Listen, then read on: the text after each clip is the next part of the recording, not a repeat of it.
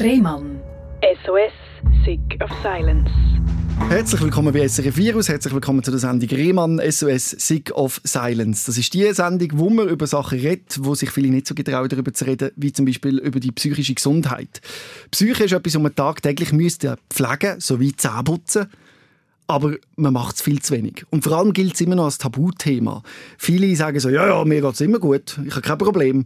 Und zum Psychologen oder Psychiater gehen ist ja zum Teil schon fast ein bisschen peinlich. Da sagt man vielleicht den Kollegen, hey, ich gehe ins Fitness oder in die Physio, weil man nicht dazu kann stehen Und mit dem müssen wir aufhören und darum gibt es auch den Podcast, wo wir regelmäßig über die psychische Gesundheit reden, um genau auch so Vorurteile können abzubauen. Und genau so Vorur Vorurteil ist auch der Raffi gegenübergestanden, oder?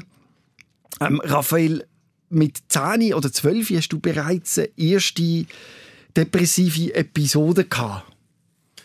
Ja, genau. Das hat eigentlich schon relativ früh im Jugendalter angefangen. Ähm, ich mag mich noch erinnern, ich habe damals den, den Spick abonniert. Das war mhm. so ein Heftchen für Jugendliche. Mhm. Und ähm, dort hat es mal dann ein Mädchen gehabt, das sich geäußert hat. Hat in der Rubrik, wo eine Person so in der Ich-Form die Geschichte erzählt hat.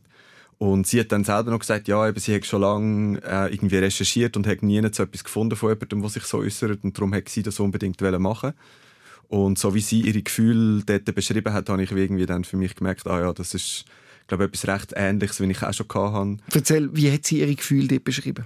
Ähm, wenn ich mich richtig erinnere, hat sie es vor allem wirklich so klassisch wie als, als schwarzes Loch, wo man so reingeht äh, mhm. und dann nicht mehr daraus rauskommt.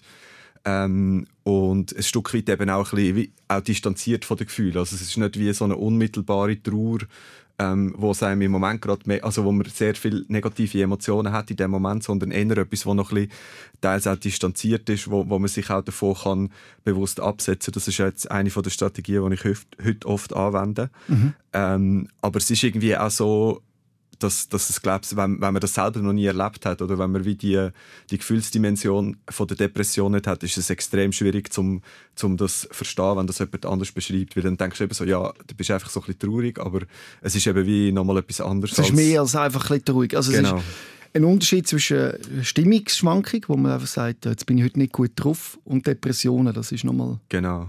ein anderes genau. Gefühl. Du, eben beschrieben, du hast es beschrieben als schwarzes Loch, wo man da reingeht. Wie würdest du heute jemanden beschreiben, der in dem Alter so um die 12 ist, wie du es damals warst? Wie würdest du denn beschreiben, wie das Gefühl ist? Mhm. Ähm, ich würde es, glaube für mich so beschreiben, wie es für mich heute sich oft auch anfühlt, dass es wirklich einfach auch verbunden ist mit einer starken körperlichen Müdigkeit. Ähm, sich einfach wirklich schlapp zu fühlen, nichts können zu machen.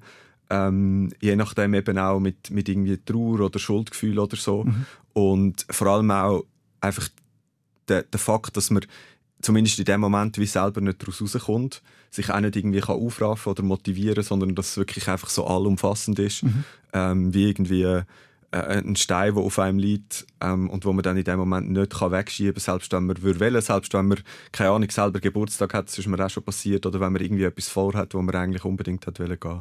Mhm. Also es nimmt alles ein? Ja, schon ziemlich, ja. Ähm, es ist wie soll ich sagen, mein, mein Umgang damit, mit meiner Krankheit, die ich jetzt auch schon, schon länger habe und ähm, meine Therapieerfahrung hat mir so ein bisschen gelernt, wie ich mich ein Stück weit davon kann distanzieren kann. Vor allem auch, dass ich wie nicht noch ein schlechtes Gewissen habe für das, dass es mir schlecht mhm. geht. Aber es ist schon etwas, wo, wo einem ziemlich einnimmt und, und eben wenig nebendran noch ermöglicht. Mhm. Bei mir ist es meistens so, dass ich dann irgendwie vor allem viel am Handy bin, weil irgendwie alles andere geht wie nicht. Für das habe ich wie zu wenig Energie oder zu wenig äh, CPU sozusagen. Mhm. Und das ist das Lustige, weil du wüsstest ja wahrscheinlich, was du müsstest machen, um dich aus dem Loch rauszuziehen. Die Skills hast, oder? Du weißt jetzt ein bisschen Sport machen, spazieren, mit einem guten Freund reden. Mhm. Aber wie du sagst, wenn man in dem Loch ist, ist es schwierig, das zu aktivieren. Absolut, ja. Für mich ist es wirklich oft auch so, dass wenn es im Laufe des Tages kommt, nicht schon am Morgen, dass ich einfach dann so müde bin, dass ich zuerst mal zwei Stunden schlafen kann. Mhm und, und auch nachher irgendwie Mühe haben, um, um mich dann noch aufraffen. Mhm. Aber es ist schon so, also eben gerade Sport, Bewegung, all die Sachen, wo man sagt, die helfen durchaus. Aber was mir einmal auch noch wichtig ist zu sagen, ist, dass es halt unter dem Strich gleiche Krankheit ist und dass mhm. man darum eben auch mit Skills, das, also das langt halt wie nicht, um, um dann die Krankheit ähm, wegzubekommen, mhm. in, weder in dem Moment noch, noch längerfristig. Und darum finde ich es immer auch wichtig, dass, äh, ja, dass man das irgendwie noch sagt, dass Sport zwar hilft, auch mhm. in der Prävention, aber ähm, dass, dass es in dem Moment halt wirklich manchmal Tage gibt, wo, wo man dort einfach wie nicht durchkommt. Vielleicht der Vergleich, wie ich es erlebt habe. Ich habe eine chronische Darmentzündung. Mhm. Und dann haben wir immer gesagt, du musst dich einfach gesund ernähren. und das hat geholfen, gesunde Ernährung. Aber die chronische Darmentzündung ist immer da. Also weißt, die kann man nicht äh, ja, mit gesunder Ernährung unter Kontrolle bringen. Mhm. Es geht einem vielleicht ein bisschen besser, aber trotzdem kann man es nicht verhindern. Und vielleicht kann man es so vergleichen, aber es ist eine Krankheit und nicht etwas, wo man, wenn man sich ein bisschen mehr Mühe würde geben, man besser in den Griff bekommt. Ja, absolut. Ähm, das ist noch ein spannender Vergleich, weil ich sage oft den Leuten, ja, wenn, wenn jemand eine körperliche Krankheit hat, gehst du ihnen dann auch sagen, ähm, ja, schlaf doch ein bisschen mehr, du dich gesunder ernähren. Mhm. Eigentlich immer so als rhetorische Frage, weil ich dann denke, sie sagen, ja, nein, wenn, wenn jemand Migräne hat oder so, dann gehe ich auch nicht reinschnurren, aber es ist jetzt noch Doch, spannend, es passiert tatsächlich. Passiert. Es passiert tatsächlich bei allen, ja. die chronische Krankheiten haben, egal äh, wie schlimm, heisst immer, ja, du musst halt auf deinen Schlaf-Wach-Rhythmus schauen mhm. und weißt, all das Zeug. Und man denkt nur so, oh je, ich meine, ja, ich sag, je nachdem sage ich den Leuten einmal auch, hey, weißt, wenn du wüsstest, auf was ich schon mhm. alles schaue, was ich alles mhm. schon mache, damit es mir einigermaßen mhm. gut geht, damit ich kann arbeiten und funktionieren, ähm, das, das würde ich wie völlig erschlagen. Mhm. Ja. Und die meinen es ja eigentlich gut, aber eben, das ist das Gegenteil von gut gemeint. Das ist so ein bisschen vielleicht gegen raus, wenn man jetzt fragt, wie soll man denn reagieren, wenn jemand depressiv mhm. ist? Vielleicht ist ja besser mal einfach keinen Tipp zu geben, sondern einfach in das Gefühl mit reingehen und sagen, hey, es ist wirklich scheiße. Ja, absolut. Ähm, ich finde immer, man muss die Menschen eigentlich als, als das akzeptieren, was sie sind und vor allem auch ihre Wahrnehmung eigentlich akzeptieren. Mhm. Also wenn, wenn ich dir etwas erzähle und du sagst mir nachher, ja, aber das, das kann doch gar nicht so schlimm sein oder jeder ist mal traurig oder probier es doch mal mit äh, ein bisschen mehr Sonnenlicht oder so dann fühle ich mich irgendwie als, als Mensch wie nicht wahrgenommen. Das mhm. ist das, was eigentlich ist. Es, ist. es braucht nicht viel. Ich finde, man muss auch nicht immer alles schon wissen. Mhm. Ähm, ich bin auch immer froh, wenn man mir Fragen stellt. Ich probiere das immer auch bei den Leuten wie rauszubringen, dass, ähm, dass ich gerne Fragen dazu beantworte. Ähm, aber ja, nehmt mich einfach so wahr, wie ich bin und, und hört mir auch zu. Mhm. Du bist jetzt so um die zwölf wo du eben zum ersten Mal die Geschichte gelesen hast von dem Mädchen, mhm. wo auch Depressionen beschrieben hat. Ist das für dich so wie eine Offenbarung, so quasi, ah, da fühlt auch jemand so? Oder wie, wie ist das dir reingekommen? Ein Stück weit schon, ja. Einfach das beschrieben zu haben, ähm, zu wissen, dass es auch andere Leute gibt, ähm, die das haben. Und ja, dass es wie auch nicht einfach etwas ist, was ich mir irgendwie einbilde oder mhm. so. Ähm, ja, für mich ist es dann einfach so ein bisschen, dass ich dann in meiner Jugendzeit eher ein bisschen äh, locker mit dem Thema wie umgegangen bin und mir dann eigentlich auch nie Hilfe geholt habe.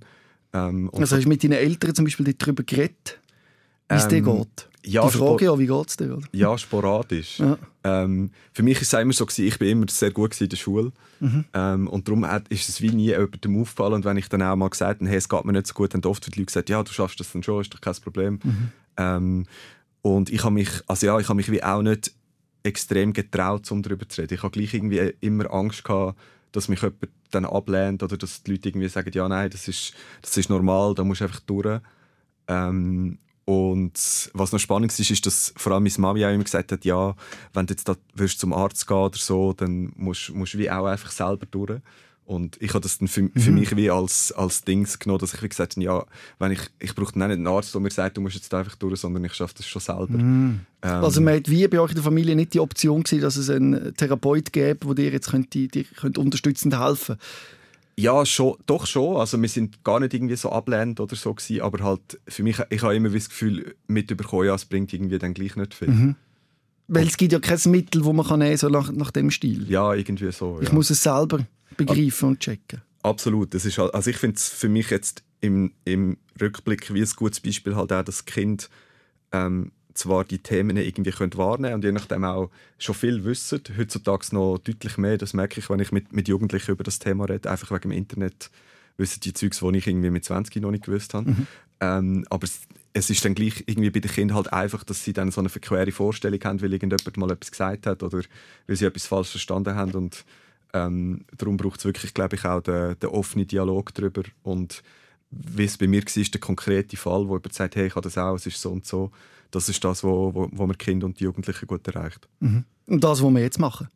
Absolut. Genau, ja. so ein Gespräch. Oder? Und als Teenager hast du dann eben auch so schwere, so depressive Phasen gehabt. Wie haben die ausgesehen? Das, also, wie hast du das dort erlebt? Mhm. Für mich war es so, dass als Teenager meine Stimmungsschwankungen eigentlich eher länger gedauert haben als heute. Also ich habe meistens so äh, ein halbes Jahr bis ein Jahr, wo es mir entweder sehr gut gegangen ist oder dann eben nicht so gut, wenn ich depressiv war. Und heute ist es eher ein bisschen kürzer. Mhm. Und ja, wenn es mir nicht gut gegangen ist, habe ich einfach immer für alles mehr Mühe gehabt. Ähm, habe mich viel mehr müssen selber aufraffen und motivieren, dass ich irgendwie mein, ich sage jetzt mal mein Programm mit, mit Schule und äh, Sport durchgebracht habe. Ich habe damals im Verein Handball gespielt. Ähm, und wenn es mir gut gegangen ist, ist das alles so leicht und überhaupt kein Problem. Und das ist das, was, was für mich eigentlich anstrengend war. Natürlich dann die depressive Phase deutlich mehr als die angenehme, sage ich jetzt mal. Mhm. Und darum wäre ich eben damals auch nie auf die Idee gekommen, dass ich, ähm, dass ich könnte bipolar sein könnte, wie ich es mhm. dann jetzt vor, vor gut zwei Jahren herausgefunden habe. Mhm. Also eben, neben, dem, neben dieser Schwere hat es eben auch die Leichtigkeit immer wieder gegeben. Genau. Und dann hat man natürlich noch mehr gemerkt, irgendwie ist da etwas im, im Ungleichgewicht. Und trotzdem hast du dir keine Hilfe geholt, relativ lang, oder? Genau. Hast du nicht das Gefühl gehabt, es braucht es?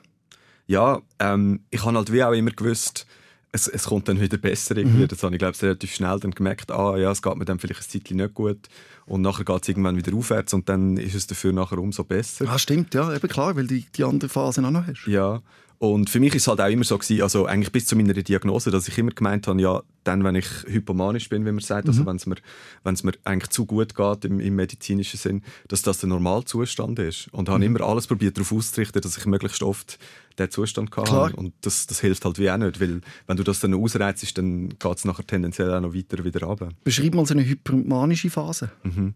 Für mich ist es meistens so, dass ich eigentlich wie, ähm, ich sage jetzt mal, übermütig bin. Mhm. Und ich merke es oft irgendwie dann, wenn ich, wenn ich Witz mache, die die Leute nicht verstehen oder über Sachen lachen, wo die anderen irgendwie sagen, hey, wieso findest du das jetzt lustig? Mhm. Ähm, oder wirklich auch selber dann ähm, irgendwie Sprüche machen über die Leute, die wo, wo dann wie irgendwie zu weit gehen oder mhm. so. Wo ich mir teilweise merke, die Leute sind dann von mir verletzt, weil ich mhm. vielleicht irgendwie etwas, was sie mir im Vertrauen gesagt haben oder mhm. so, dann, dann als Witz genommen habe. Und das ist oft dann, wenn ich merke, shit, jetzt ja, wenn ich zurückschaue auf die letzten paar Tage, bin ich jetzt irgendwie in einem Höch gewesen, wo, ich, wo eigentlich nicht so, so gesund ist. Mhm. Genau. Aber du erlebst das richtig als etwas Tolles. Also ich habe es jetzt gemerkt, sobald du hast über die hypomanische Phase mhm. reden, dein Gesicht da verleuchten, du hast gerade äh, Freude, du hast ja. das Gefühl, können ein bisschen nehmen und spüren, ey, das ist richtig schön.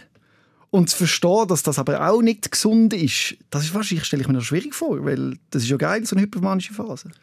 Ja, auf eine Art schon. Also es, eben, es fühlt sich wie ganz toll an und für mich ist es auch immer so, dass dann alles wie so einrastet, dass, irgendwie, mhm. ähm, dass ich dann Musik höre, die mir mega gut gefällt, mhm. eben, dass es mir gut geht, dass ich gar keine Angst oder, oder Panik irgendwie Gefühl habe, auch wenn ich, wenn ich über die Zukunft nachdenke oder so. Ähm, aber ich, ja, ich glaube, ich habe für mich jetzt wie auch schon genug irgendwie gelernt, was halt die Kehrseite der Medaille ist. Mhm. Und darum habe ich jetzt eigentlich nicht, nicht, also wie soll ich sagen, ich würde es jetzt sicher nicht mehr so machen wie früher, dass ich irgendwie be bewusst probiere, auf das einzuschaffen. Mhm. Und ich bin mir wie auch bewusst, dass es ähm, vielleicht jetzt nicht so gefährlich ist wie bei anderen Leuten, die, die manisch sind oder nicht hypomanisch, also die dann Zurechnungsfähigkeit verlieren und ähm, keine Selbstkontrolle mehr haben. Beschreib schnell den Unterschied zwischen manisch und hypomanisch, dass man das versteht. Mhm.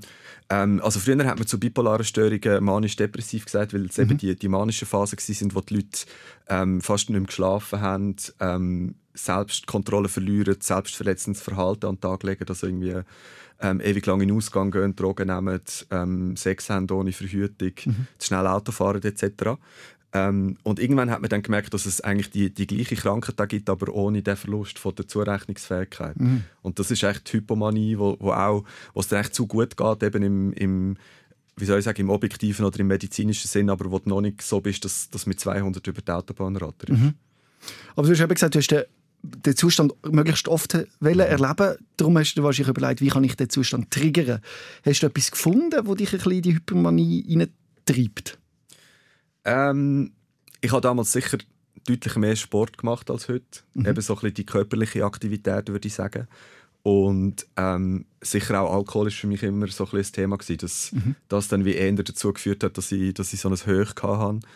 Ähm, und halt sonst einfach habe ich wie immer dann alles probiert darauf zu optimieren, dass es mir eigentlich möglichst oft so geht, also dass irgendwie meine, meine Ängste, die ich, die ich auch noch habe, ähm, probiert habe, wie wegzutrainieren mit, mit Meditieren extrem lang und so. Mhm. Und das wie einfach die, die Wellenbewegung nicht wollen zu akzeptieren. Und, und seit ich dort meine Diagnose habe und, und wie für mich der, der Entscheid wie auch gemacht habe, ich akzeptiere das jetzt, ist, fällt es mir einfach viel leichter, weil ich nicht mehr immer gegen das wie am Ankämpfen bin, außer dann, wenn ich wirklich gerade auf dem absoluten Höhepunkt bin. Mhm. Aber eben, das war ein Prozess zu der äh, Diagnose, die du bekommen hast.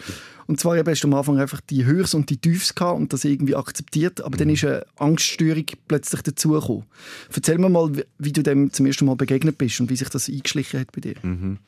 Ähm, eingeschlichen ist das perfekte Wort, weil ich kann dir eigentlich nicht sagen, wann das das mhm. erste Mal wie aufgekommen ist. Aber ich habe so mit 3, 24 ähm, plötzlich mega Angst davor gehabt, dass ich die ganze Zeit könnte röten oder dass ich wie immer einen mega roten Kopf habe und dass mhm. mich die Leute das wie dann ähm, also anschauen und, und gerade irgendwie als, als hässlich oder entstellt oder so würden abstempeln. Mhm. Ähm, also das ist die Angst, rot zu werden? Ja, eigentlich. Also das ist wie das, wie soll ich sagen, die, die obere Spitze vom Eisberg, mhm. die man gesehen hat, aber es ist natürlich wie ähm, unter der Oberfläche noch einiges anderes mhm. und das ist wie einfach das oberste Symptom gewesen. Mhm. ist noch interessant eben der, der, Kontrollverlust, oder? Weil das kann man nicht so kontrollieren, genau, oder? Genau. Oder viele haben auch Angst, sich müssen zu erbrechen oder mhm. so oder, weißt, oder irgendwie eben so Kontrolle verlieren. Das hat, löst eine wahnsinnige Angst aus. Mhm. Zum, für Leute wie ich, die das äh, nicht haben, wie würdest du das beschreiben, die Angst? Also was, was läuft im Gedankenkarussell? Mhm. Was läuft da für ein Film? Ja, das nimmt mich noch Wunder. Ähm, also es kann sich ganz, ganz unterschiedlich äußern, wirklich von ähm, einfach körperlicher Anspannung bis hin zu wirklich Panik, wo, das, wo du das Gefühl hast, du stirbst jetzt dann. Also körperliche Anspannung, dass du nicht rot wirst? Oder? Ähm, ja, also du bist Probierst dann so aktiv im, zu verhindern. Ja, bist so im Gedankenkreis mhm. drin und denkst so, ah, jetzt könnte irgendwie eine Situation sein und ähm, für mich ist es dann wirklich einfach immer so, dass ich mich wie versteife und dann mhm. aber gleichzeitig irgendwie noch probiere entspannen mit den Sachen, die ich gelernt habe. Mhm. Ähm, und im Vergleich zu der Depression, wo ich vorher gesagt habe, dass es irgendwie 80% vom CPU nimmt oder so, ist mhm. es bei der Angst halt wirklich so, dass es zu 100% ähm, irgendwie da ist und, und du das nicht mehr kannst loslassen in dem mhm. Moment, wo es wirklich akut ist. Mhm. Und das ist dann wirklich auch das, was ich gemerkt habe, hey, mit dem kann ich jetzt wie nicht mehr selber umgehen, wenn ich plötzlich wie dann auch die Aussetzer habe, wo ich irgendwie ähm, an der Uni nicht aufpassen oder beim Arbeiten irgendwie völlig weggetreten bin. Weil ähm, du Angst hast, dass du komisch aussiehst. Genau. Und ja. irgendwann kriegst du eine Angst vor der Angst und es wird dann so ein, mhm. ein negativer, also ein Teufelskreis eigentlich. Genau. Mhm. Und dann bist du äh, wie in einem Freeze-State, oder wie muss man sich das vorstellen, wenn du dann an der Bank sitzt? Ja, bei mir ist es wirklich so, dass ich komplett ruhig wird und mich völlig verspannen und nicht mhm. irgendwie so, wie man es aus dem Film kennt, irgendwie umschreien oder ähm, was weiß ich, ähm, hyperventilieren, sondern wirklich einfach, dass ich extrem in mich versunken bin, wahrscheinlich auch angespannt wirke. Aber bei mir ist es heute wirklich noch so, dass wenn ich irgendjemandem sage, hey, ich habe dort eine Angstattacke oder Panikattacke gehabt, dass sie dann sagen, oh, wow. Das mir, ja, genau. Ja. Nie in den Sinn gekommen, dass du, dass du gerade mega Angst hast. Hat dich denn jemand darauf angesprochen, bevor du das erste Mal zum Therape in Therapie bist mit dem Problem? Also hat mal jemand gesagt, hey, du, stimmt mit dir etwas nicht? Oder wie bist du auf die Idee gekommen, das doch zu behandeln zu lassen? Ähm, ich habe mich sicher mit meiner Mami wie viel austauscht. Mhm. Und ich glaube, sie hat dann wie gemerkt, hey, irgendetwas stimmt jetzt da nicht mehr. Und wir haben das dann, also ja, und für mich, ist es dann auch relativ schnell klar gewesen. Ähm, ich bin dann aber auch noch zuerst zum Hausarzt und habe irgendwie, also ich hatte auch dort oft so ein bisschen Schwindel gehabt.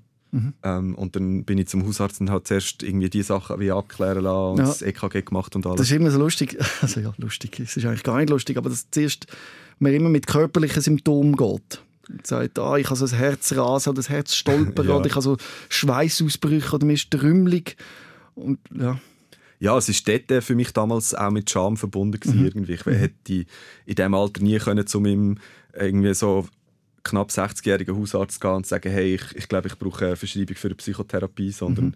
ich bin zuerst wie mit dem gegangen und dann haben wir all das abgecheckt und irgendwann hat er dann von sich aus gesagt, ja, vielleicht wäre es gut, wenn, wenn du mal mit, mit jemandem aus der Psychiatrie oder der Psychologie mhm. über das reden das ist aber gut können annehmen. Es gibt ja dann auch solche, die wirklich finden, also ich spinne doch nicht.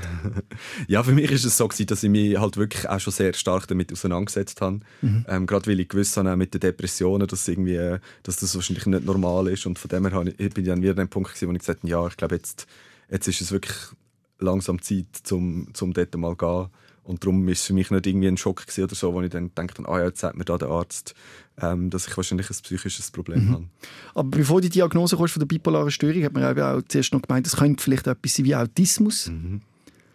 Wo man dort äh, umgestochen hat, wie ist man auf das gekommen? Ein Ding, wo, wo mir eigentlich immer als Skill so geholfen hat, ist, dass ich mir so ein bisschen ähm, sehr umfangreiche To-Do-Listen und teilweise auch Listen mit Sachen, die ich weiß, dass sie mir gut tun oder Listen mit Leuten, mit denen ich den Kontakt nicht verlieren will ähm, gemacht habe. Einfach weil ich weiß, wenn, wenn ich mal wieder eine Phase habe, wo ich mir selber extrem beschäftigt bin, dass ich mich dann bei den Leuten nicht melde und teils wirklich dann so drei Monate merke, also oh, mein, mein einer Kollege dort, ähm, den ich halt nicht jeden Tag sehe, mit dem habe ich schon jetzt mega lange nicht mehr geredet, einfach weil es mir so ein bisschen entfallen ist. Und einfach von, von, aufgrund von, von dem, wo ja schon recht irgendwie überorganisiert kann tönen, hat dann ähm, die Therapeutin das Gefühl gehabt, ich könnte autistisch sein. Mhm. Ähm, und das ist dann eigentlich die erste Abklärung, die wir gemacht haben auf, auf dieser, ähm, auf, in dieser Diagnose, ähm, ob ich könnte autistisch sein. Das hat sich dann zum Glück relativ schnell geklärt, weil sich das im, im Kindheitsalter schon bemerkbar machen und ähm, sie dann ein Gespräch mit meiner Mami geführt hat und sie hat gesagt hat, nein, das, das kann wie nicht sein. Damals hat es keine Anzeichen gegeben für das. Ähm, und so haben wir dann die weiteren Sachen anfangen Also ich bin zuerst jahrelang eigentlich in Behandlung gewesen, vor allem für die Ängste, weil das mhm. einfach das war, was so akut war. Mhm. Ähm, was hat man dir dort auf den Weg gegeben, wie man am besten mit dem umgehen kann und hat es etwas gebracht? Ich würde schon sagen, ja. Also man kann sowohl mit, indem dass man seiner ähm, Resilienz schafft, wie man so schön sagt, also an der Widerstandsfähigkeit und an der Achtsamkeit kann man, glaube ich, viel vorbeugen. Ähm, und wirklich auch einfach zu wissen, wo das, was das ist, wo einem stresst, wo das Trigger sind. Für mich sind es eben vor allem die sozialen Situationen, wo ich irgendwie mit Leuten interagiere und nicht ganz sicher sein kann, ähm, wie das sie mich wahrnehmen. Und halt wirklich auch Skills dann, wenn es akut ist, mhm. was man dann machen kann, ähm, damit die Attacke oder die Episode ein bisschen weniger schlimm ist. Wie ist es jetzt gerade? Jetzt bist du in so einer Trigger-Situation eigentlich. Du mhm. sitzt mir gegenüber und überlegst, was denkt der von mir und jetzt muss ich noch etwas Schlaues sagen, dann leuchtet noch das Mikrofon rot und so. Das sind ja. alles so ein bisschen schwierige.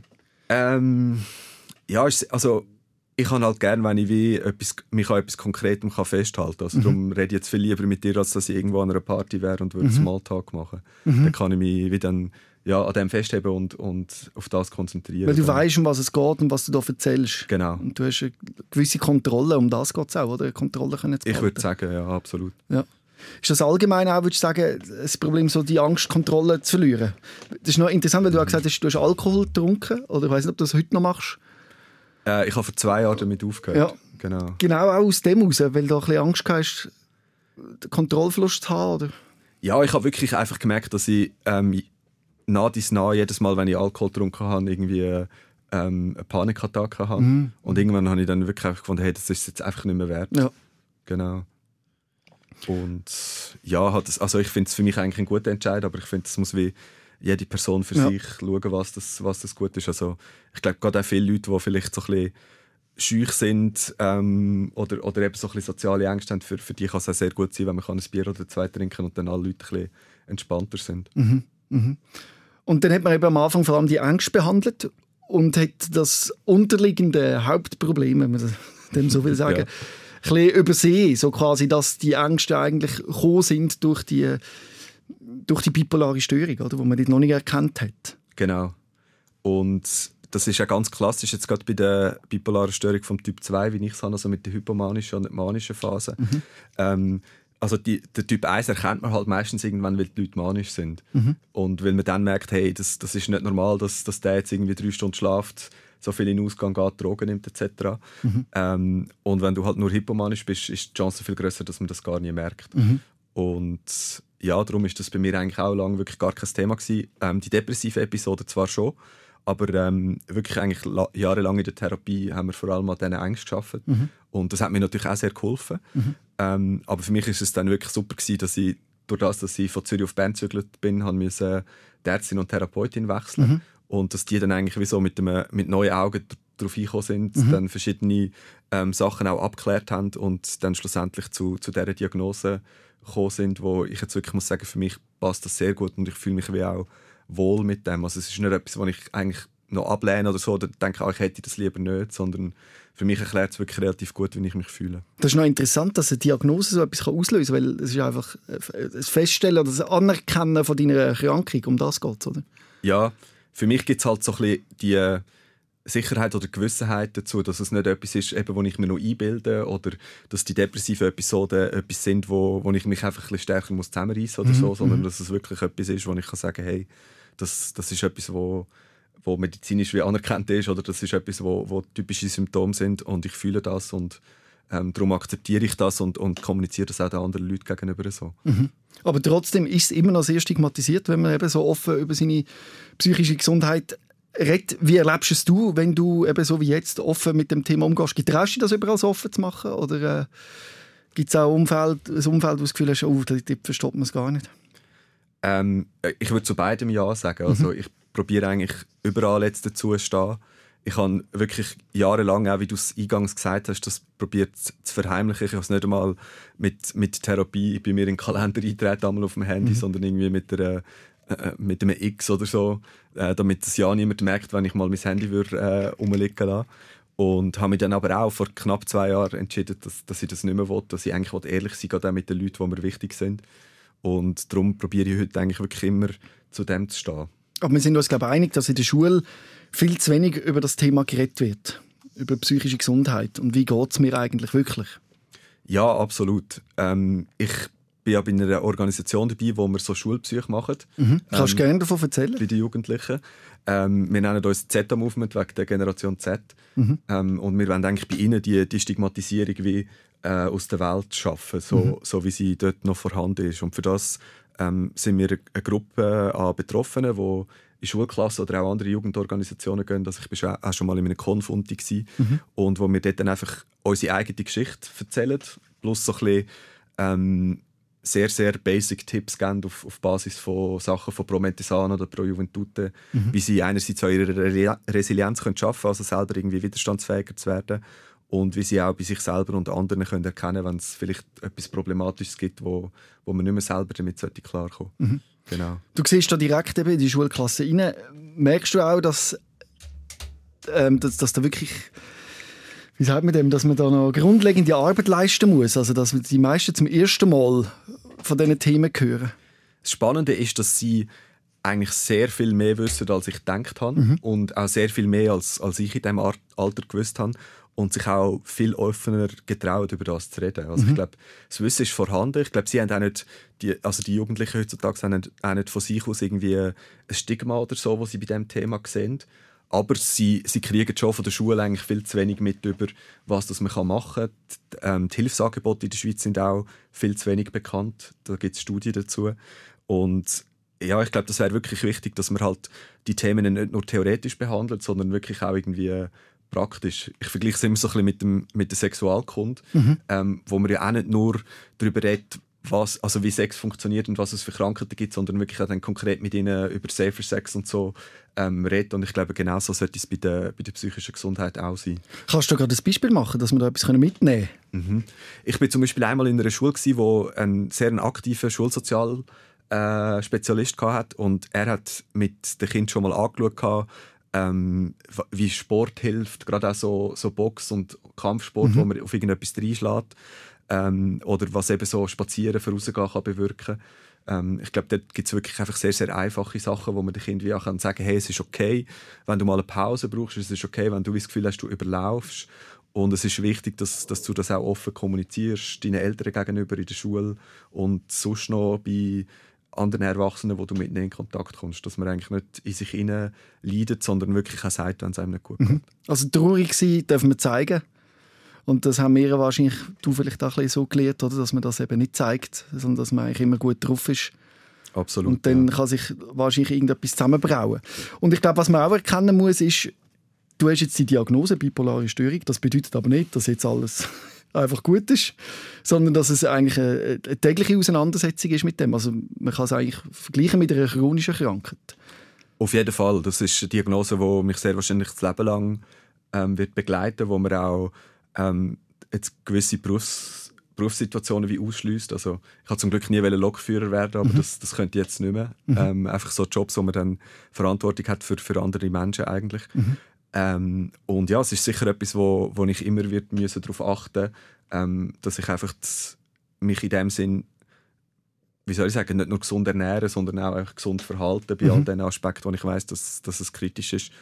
Ähm, und wo ich für mich aber auch schon ein bisschen gelernt habe, aber immer noch dran bin, dass es halt auch immer mal wieder ähm, kann sein, dass ich eine depressive Episode habe oder dass ich mal hypomanisch bin ähm, und dass das auch nicht bedeutet, dass, irgendwie, dass ich alles falsch gemacht habe vorher mhm. oder dass, ja, dass, dass jetzt alles muss verändern muss. Wann ist das letzte Mal passiert, dass du hypomanisch oder depressiv warst? Ähm, ich hatte in letzter Zeit ein paar so ein bisschen hypomanische Tage vor allem gehabt, mhm. einfach weil ich irgendwie Freunde gesehen habe, die ich schon lange nicht mehr gesehen mhm. habe und dann einfach so ein bisschen ähm, wie einfach auch extrem positiv drauf bin und sich das mhm. dann so ein bisschen in das Sinne gesteigert hat. Aber das will man auch gar nicht abstellen, oder? Nein, eigentlich nicht. Ja. Also für mich ist es halt wirklich oft irgendwie so, dass ich dann im Nachhinein irgendwie merke, hey, dort bin ich irgendwie wie zu übermütig oder mhm. so und habe die Leute vor den Kopf gestoßen und das ist das, was ich dann eigentlich vermeiden Kommt dann nachdem eben so ein schlechtes Gewissen, so quasi, oh shit, was habe ich gemacht und dann Absolut. dreht der Kopf? Voll, also schlechtes Gewissen ist bei mir immer ein riesen Thema. Mhm. Ähm, eben gerade auch einfach, wenn ich, wenn ich irgendwie einen Stimmungswandel habe, dass ich dann denke, oh, was habe ich jetzt wieder falsch gemacht mhm. oder was hätte ich anders machen ähm, Und ja, bei dem, wo ich natürlich wirklich merke, hey, es ist mein Verhalten, wo, wo, wo eine Person verletzt hat, ähm, dort gehe ich je nachdem schon mega hart mit mir ins Gericht. Härter wahrscheinlich als die andere Person, mit der würde ins Gericht gehen, wenn du ihr das würdest erzählen, dieser Person, oder? Absolut. Gibt es das ähm, einmal, dass du dich dann so entschuldigst und das Gegenüber so ein das Gefühl hat, ja, also, komisch? ähm, ich probiere meine Diagnose eigentlich nicht so wie als Ausrede zu brauchen. Mhm.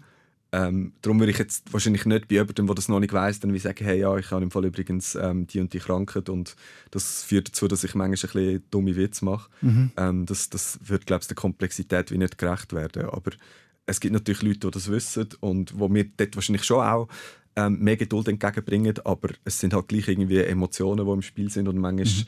verletzt also fühlt sich jemand verletzt und man weiß zwar, was die, wieso dass die andere Person sich so verhalten hat, aber es ist trotzdem mhm. verletzend gewesen. Mhm. Das Gedankenkreis, das du beschreibst, gibt es da auch medikamentöse Möglichkeiten, das ein bisschen zu verlangsamen? Ja, das ist ein Medikament, das ich eigentlich seit dem Anfang nehme, wo, wo gegen das soll helfen. Ähm, es ist lustigerweise eines, das oft am Anfang verschrieben wird, wenn man sich das erste Mal in Behandlung begeht oder auch wenn man ähm, äh, muss sich stationär behandeln lassen, einfach weil es so ein bisschen das ganze System runterfährt, mhm. es einfacher macht zum Schlafen. Ähm, und die Leute lieben oder hassen das Medikament. Also ich finde es wirklich super, weil es einfach eben, wie du sagst, das Gedankenkreis ein bisschen oben runterfährt und ich das Gefühl habe, ich bin im Kopf nicht mehr mit äh, 200 unterwegs, sondern nur noch mit 120 oder so. Mhm. Und andere finden einfach so, ah, es macht mich irgendwie plem plem, ich, ich kann gar nicht mehr richtig denken. Ähm, also ich glaube, es kommt wirklich so ein bisschen darauf an, was, was die eigenen äh, Symptome sind. Viele haben ja dann als Ziel, das Medikament irgendwann können abzusetzen. Mhm. Ist das bei dir auch so oder siehst du ein, dass, dass das nicht das Ziel muss sein, sondern das Ziel muss sein, einen guten Umgang finden mit deiner Erkrankung mit dem Medikament? Ich habe auf keinen Fall das Ziel, dass ich meine Medikamente irgendwann können absetzen ähm, Ich glaube, das wäre wirklich falsch, dort irgendwie sich selber wieder auf hinzuschaffen. Aber ich probiere es für mich so ein bisschen offen zu nehmen. Ich habe wirklich das Glück, dass ich bei diesen beiden Sachen, die ich jetzt mittlerweile nehme, ähm, eigentlich fast keine Nebenwirkungen habe, außer ein bisschen Gewichtszunahme und ähm, dass ich nicht mehr ganz so verbissen Sport mache wie früher. Und das ist für mich wie mehr als ähm, ein guter Deal, sage ich jetzt mal. Und darum im Moment fühle ich mich eigentlich zufrieden mit, mit dem Medikament und, und will wie auch nicht irgendwie etwas verändern. Aber ich verstehe wie auch Leute, die sagen, hey, ich will eigentlich nicht immer eigentlich meine, meine Psyche oder meinen Geist so auf die Art manipulieren. Ich will das lieber absetzen. Ähm, oder eben, wo vielleicht auch mehr Nebenwirkungen haben. Und ich glaube, das muss man wie in jedem Fall anschauen. Mhm. Und es ist ja wahrscheinlich auch schwierig zu verstehen, oder? Irgendwie, wieso brauche ich jetzt ein Medikament für immer, oder? Ja, ich denke, es ist sicher etwas, wo, wo man sich damit muss abfinden muss, je nachdem. Vor allem mhm. vielleicht auch, wenn man, wenn man noch nicht so eine lange Geschichte hat damit wie ich, wo, wo ich mittlerweile mich wie mit allem irgendwie abfinde. Ähm, einfach weil es schon so lange da ist, sage ich jetzt mal. Ähm, und es ist, ja, was soll ich sagen? Es gibt sicher auch dort ein Stück weit ein Stigma in der Gesellschaft, dass die Leute mhm. irgendwie so sagen, ah, eben Medikamente, ja, Bewusstseinsveränderung, Pharmalobby etc. Und dass die Leute haben, wie, wie wirklich auch selber irgendwie halt die Abneigung haben oder dann auch den Nutzen gar nicht so stark spüren, wie es jetzt vielleicht bei mir ist. Mhm. Merkst du jetzt zum Beispiel mal eine Dosis oder das, was würde denn passieren? Ähm, ich habe immer Angst gehabt davor, dass, dass mir das mal passiert. Und mhm. mittlerweile habe ich glaube alles mal vergessen am Tag. Und es, also es geht immer irgendwie. Ja. Manchmal merkst du es, manchmal habe ich wirklich so am nächsten Tag so, oh shit, ich habe gestern gar nicht äh, ja. meine, meine Tabletten genommen, die ich mir einmal anschreibe, damit ich es eben auch nicht zu viel nehme. Ähm, ja, es kommt, kommt immer ein bisschen drauf an. Ja, aber du bist noch nie in eine Krise gefallen, so irgendwie, weil eben, ich habe jetzt schon von Paaren gehört, oder, die regelmäßig Medikamente mhm. nehmen, dass sie einen sehr starken inneren Struggle haben mit dem Thema. Und ich, es ist eigentlich sehr beruhigend von dir zu hören, mhm. dass du so einen um Umgang gefunden hast, der für dich funktioniert. Und ich weiß nicht, ob man jemandem da etwas mitgeben kann, wie man so ein bisschen seinen Frieden findet mit, yeah. seinen, mit seinen Medikamenten. Ich sage immer, wenn man körperlich krank ist, ist das Verständnis viel grösser. Ja. ja. Ja, aber selbst dort gibt es wahrscheinlich also eben so die Ablehnung gegen Medikamente, wo, wo gewisse Leute halt haben, dass sie wie sagen, hey, ich will mein Leben leben, ohne dass ich mir künstliche Stoffe muss zuführen muss. Ähm, und ich finde, das muss man wie auch akzeptieren. Bei mir ist es wirklich so gewesen, dass ich extrem Glück hatte, eigentlich in meiner ganzen ähm, Behandlungskarriere, sage ich jetzt mal, dass ich immer an extrem gute Leute hergekommen bin.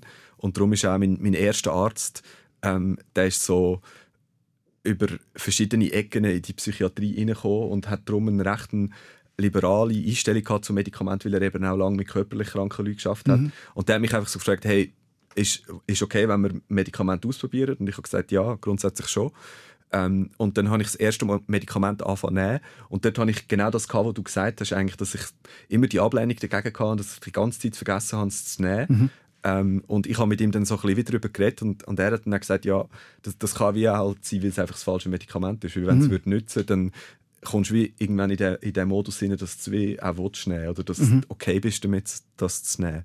Und wir haben dann etwas anderes ausprobiert und das Zweite war dann eigentlich das, was ich die ich seither auch nehme mhm. und, und wo mir wirklich schon viel geholfen hat. Also vielleicht eben, wenn es am Anfang noch nicht ganz so funktioniert, nicht gerade aufgeben und weiter ausprobieren. Es gibt ja die äh, verschiedensten mhm. Varianten, wie man damit umgehen Ja, ich ähm, denke, man muss ja. dort wirklich auch die eigene Scham ähm, auch sonst in der Therapie wie noch zusätzlich abbauen. Dass genau, wirklich in dem das ist Modus, zusätzliche Scham. Ja, auch dort ist es lange irgendwie so, dass man dann nicht alles sagt, wenn man sich vielleicht, keine Ahnung, wenn man Gewaltfantasien oder Suizidfantasien mhm. hat, dass man wie dann auch Angst hat, das zu sagen, mhm. ähm, auch in der Behandlung. Und ich glaube, dort ist es wirklich wichtig, dass man die Hilfe dann auch annimmt und alles anspricht. Und dazu gehört eben auch, wenn man irgendwie eine Ablehnung hat oder, oder einfach Probleme damit hat mit den Medikamenten, die einem verschrieben mhm. werden. Und nochmal, wie offen gehst du im Umfeld damit um? Also wenn du zwischen einem neuen Arbeitsplatz anfängst oder so, bei einem Vorstellungsgespräch, erzählst du das oder behaltest du das für dich? Das ist noch, mhm. ähm, durch das, dass ich jetzt mit, mit Z-Movement so ein bisschen zu einem Botschafter geworden bin, ähm, gehe ich auf Social Media recht offen mit dem mhm. Thema um. Und bei den Vorstellungsgesprächen habe ich es bis jetzt eigentlich immer so gehandhabt, dass ich die Leute recherchieren und wenn sie mich dazu fragen, dann sage ich es gerne. Also wie lässt sie recherchieren, dass du schreibst bipolar oder was? Nein, nein, ich sage, also wenn sie mein LinkedIn-Profil anschauen, ah, so. dann sollten sie es eigentlich sehen, wenn, mm. wenn sie nicht mm. nur kurz googeln. Ja. Und darum, wenn sie Fragen stellen, finde ich es voll okay. Mm. Und wenn aber niemand danach fragt, ähm, dann spreche ich es nicht von mir aus an, jetzt im ja. Vorstellungsgespräch. Ähm, ich habe es aber jetzt auch am, am, am, Arbeitsplatz eigentlich immer proaktiv gesagt und es gibt Leute, die, die extrem gut damit umgehen können und Leute, die überhaupt nicht damit umgehen können. Mhm. Und man, man erkennt wie so ein bisschen beides. Ähm, ich habe dann auch so gedacht, ähm, eben gerade wenn ich, wenn ich Sachen auf LinkedIn poste oder so, oder ich mhm. habe schon mal in einem kürzeren Podcast wie ein, Statement abgegeben zu meiner Krankheit mhm. und habe das dann auch gewissen Leuten geschickt, wo ich wie gemerkt habe, sie, haben, sie können noch nicht so mit dem umgehen. Mhm. Ähm, aber leider ist es wirklich manchmal so, dass die Leute so in ihrem Film sind, dass sie dann durch das irgendwie den Zugang nicht finden. Und mhm. darum habe ich leider auch jetzt noch Arbeitskolleginnen und Kollegen, die die das Thema wie probieren zu verschweigen. Mhm. Immer wenn ich es anspreche, sagen sie einfach nichts. Mhm. Ähm, und ich finde das eigentlich mega schade. Aber Oft findet man einen ersten Zugang, wenn man selber betroffen ist oder ein Mensch im näheren Umfeld hat, der so etwas erlebt, dass ja. man sich dem kann öffnen kann. Voll. Ja. ja. Was mega schade ist, weil ähm, eben, gerade wenn, wenn du Leute hast, die, eigentlich offen mit dem umgehen, gerade am Arbeitsplatz, kannst du wie eine Frage stellen, die du sonst mhm. vielleicht nicht so kannst stellen also. Ich hoffe, dass der eine oder andere jetzt gerade zulässt, der aus, einfach aus eigenem Interesse zum Thema dazu lässt und das auch weitertreibt und äh, so kann positiv auf andere wirken. Das ist eine tolle Arbeit, die du da machst, Raffi, dass du das so offen erzählst, weil an dem können wir alle wachsen, weil nur wenn wir das besser verstehen, mhm. können wir auch richtig reagieren, oder? Absolut. Ähm, also ich glaube, man, man darf sich wie auch nicht im Kopf dann zu fest, also wie soll ich sagen, man darf sich wie nicht ähm, blockieren. Angst selber. haben, Fehler zu machen. Genau, meinst du? genau. Ja. Also der erste Schritt ist wirklich einfach, dass man, dass man die Leute akzeptiert und ihnen zulässt. Mhm. Und wenn sie irgendwie sagen, hey, es fühlt sich an wie ein schwarzes Loch, wo ich reingehe, oder für mich ist es oft so, wenn ich, wenn ich so ein bisschen Angst plus Depression zusammen habe, dass sich die Welt anfühlt wie so eine Kulisse und ich habe ständig Angst, irgendwie, dass ich einfach wie durch, durchs Zeug durchgehe Mhm. und nachher hin, hin, hinten dran irgendwo liegen und mir niemand raushilft. Ähm, Mhm.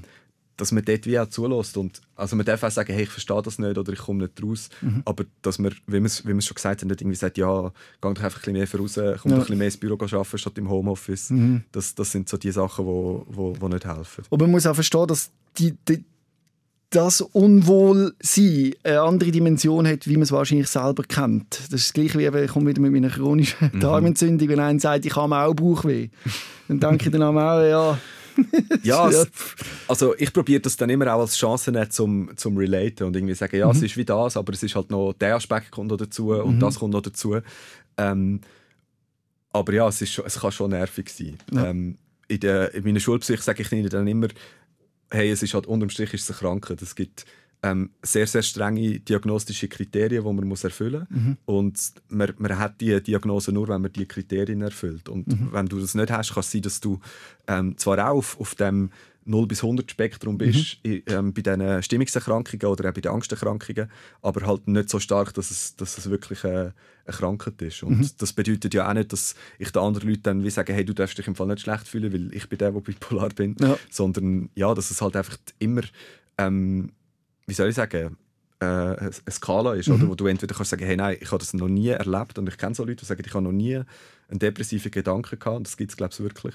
Und andere, die wo, wo, wo es noch viel schlimmer haben als ich, die irgendwie unipolar depressiv sind und wirklich das also im Alltag mega, mega Mühe haben, so mit dem umzugehen, weil es einfach immer so omnipräsent ist. Und das persönliche Empfinden ist immer individuell. Man müsste quasi können in den Körper schleifen und mal einen Tag so erleben, um zu verstehen, wie sich anfühlt. Ich glaube, das wäre die einzige Variante. Aber wir haben jetzt in dieser Stunde probiert, es den Leuten zu erklären. Wenn man selber äh, mit psychischen Herausforderungen zu kämpfen hat und nicht weiß, wo man sich soll anwenden wenden und vielleicht auch noch ein bisschen Angst hat, jetzt einen Psychiater oder Psychologen zu suchen, dann hilft wahrscheinlich ein Gespräch mit einem Gleichgesinnten oder mit einem ebenfalls Betroffenen. Nehme ich an. Also zuerst mal bei dir selber. Ist es auch so, dass du Gleichgesinnte dich austauschst mit anderen, die bipolar sind? Und wo triffst du die? Wir haben ähm, bei ZA Movement eigentlich so ein bisschen eine Community aufgebaut von Leuten, die mir extrem hilft. Das sind Leute mit ähm, verschiedenen Diagnosen, aber ich finde es dort auch noch spannend, um etwas von jemand anderem ähm, wie zu lernen. Und ähm, ich finde, das hilft auf jeden Fall. Ich finde, es ist auch wichtig, dass man offen darüber redet, sowohl im Persönlichen wie auch äh, im Internet. Und ich probiere das darum auch auf, auf Social Media eigentlich zu machen. Und ähm, bin auch immer froh, wenn mir dort jemand schreibt, den ich noch nicht kenne. Also ich, ich kann nicht immer alles perfekt beantworten und ich habe keine psychologische Ausbildung, aber ähm, ich, ich finde es immer spannend, wenn, wenn die Leute wirklich auch Fragen stellen, weil meistens merkst du irgendwie, ähm, gerade auch bei den Jugendlichen, bei der Schulpsych, dass sie manchmal Fragen haben, die sie schon ewig dran rumkatschen und nachher können sie sie ja endlich mal stellen. Und wenn ich dort jemandem wie kann, kann helfen kann, dann ähm, freut mich das mega. Wo findet man dich? Online? Ähm, ich bin vor allem auf Instagram und auf LinkedIn aktiv. Mhm. Auf Instagram ist mein äh, Handle at father-flair. Ähm, das ist ein Anagramm von meinem Namen. Ich habe irgendwann einfach einen, einen coolen Handle gesucht und äh, man findet mich dort, glaube ich, gut. Father Flair, wie schreibt man Genau. das? Ähm, also Father auf Englisch, Ja. unterstrich F-L-A-I-R. Gut. Und auf LinkedIn heisst es wie? Raphael Hirt. Sehr gut. Und dann kann man dir dort jederzeit schreiben und dich mit dir sich austauschen zu dem Thema. Absolut. Ähm, und wenn ich mal nicht antworte, gibt es diverse Helplines auch. Das ist immer wichtig zu sagen. Für Jugendliche ist 143 von Pro Juventute, für Erwachsene die dargebotene Hand 147. Ähm, und ich sage den Leuten auch immer, hey, wenn wir wirklich in einer Krise sind, dann kann man auch die Ambulanz anrufen, wenn man das Gefühl hat, hey, ich komme jetzt nicht mehr klar mit, mit meinen Ängsten oder mit meiner äh, Depression. Es ist wirklich wichtig, dass man sich auch Hilfe holt. Und ähm, manchmal ist es halt gerade so, dass man noch jemanden muss anrufen und sich nicht zuerst noch die Hilfe im persönlichen Umfeld kann holen kann. Und auch wissen, dass Hilfe da ist. Dass man Absolut. unterstützt wird. Voll. Vielen Dank, Raffi, dass du angekommen bist und deine Geschichte erzählt hast und wahrscheinlich auch so andere, andere, andere unterstützt auf ihrem Weg. Merci dir, das war mega cool. Ja, mach's gut. Rehmann. SOS, Sick of Silence.